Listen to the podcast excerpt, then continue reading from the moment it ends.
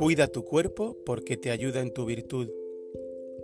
Nuestro cuerpo es un indiferente preferido, pero Musonio Rufo nos dice que lo cuidemos bien porque es también un instrumento de virtud. En otras palabras, ve al gimnasio.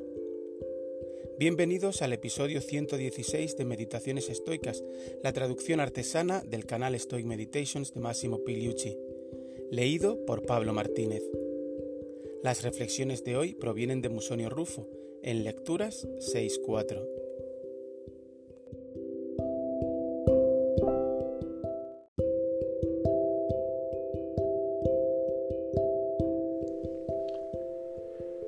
El cuerpo del filósofo debe estar también muy bien preparado para el trabajo, porque con frecuencia la virtud lo usa como una herramienta necesaria para las actividades de la vida. Epícteto, el famoso alumno de Musonio Rufo, introduce nuestro cuerpo de manera explícita en la lista de cosas que no están bajo nuestro control y sobre las que no nos deberíamos preocupar en exceso. Por otra parte, su maestro parece decirnos aquí todo lo contrario. ¿Qué está ocurriendo? El cuerpo es un externo y por lo tanto un indiferente en términos estoicos. En este caso es preferido porque en circunstancias normales preferimos estar sanos antes que enfermos. Y es indiferente porque un cuerpo sano por sí mismo no nos convierte en mejores personas.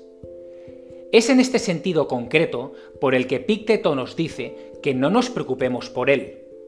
Nuestra preocupación se debe dirigir hacia aquello sobre lo que tenemos control, es decir, nuestros juicios, decisiones y valores a los que nos adherimos. Pero al mismo tiempo, el cuerpo también puede ser un instrumento para la virtud, en el sentido en que una persona sana tiene menos obstáculos que una enferma si quiere practicar la virtud.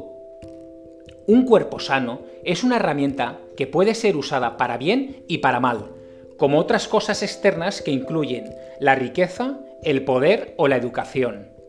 Así que hoy decídete a visitar el gimnasio o a hacer cualquier otro tipo de actividad física saludable.